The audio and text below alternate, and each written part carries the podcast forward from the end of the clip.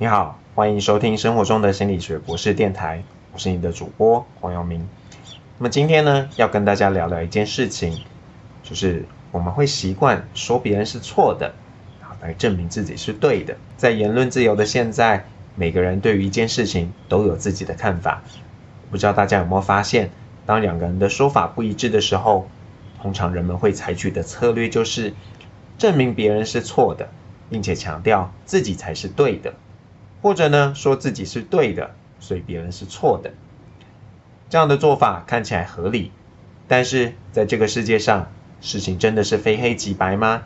一定要说别人是错的，才能让自己的说法更有说服力吗？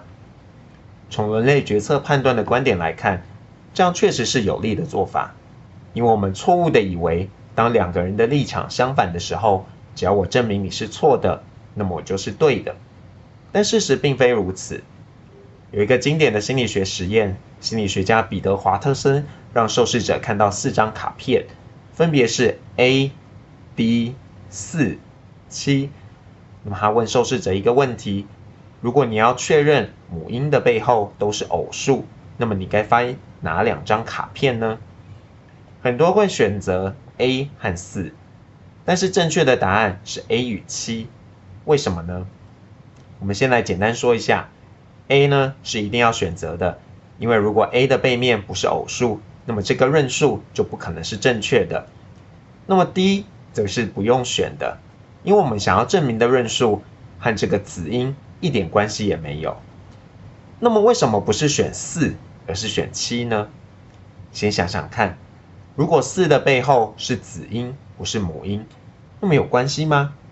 其实是没有的，因为这个条件是母音的背后都是偶数，但是并没有说偶数背后一定要是母音哦。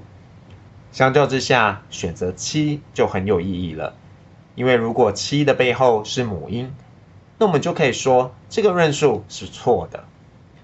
所以，我们除了证明自己是对的之外，还要证明别人是错的，而不是片面的说别人是错的，所以自己就是对的。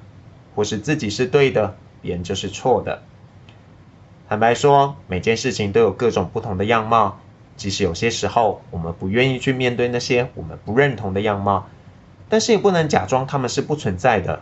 就拿最热门的台铁大厅争议为例子，一些人会用什么特殊文化来捍卫这块区域的使用权益，但是我们都知道，这不是唯一一个该思考的角度。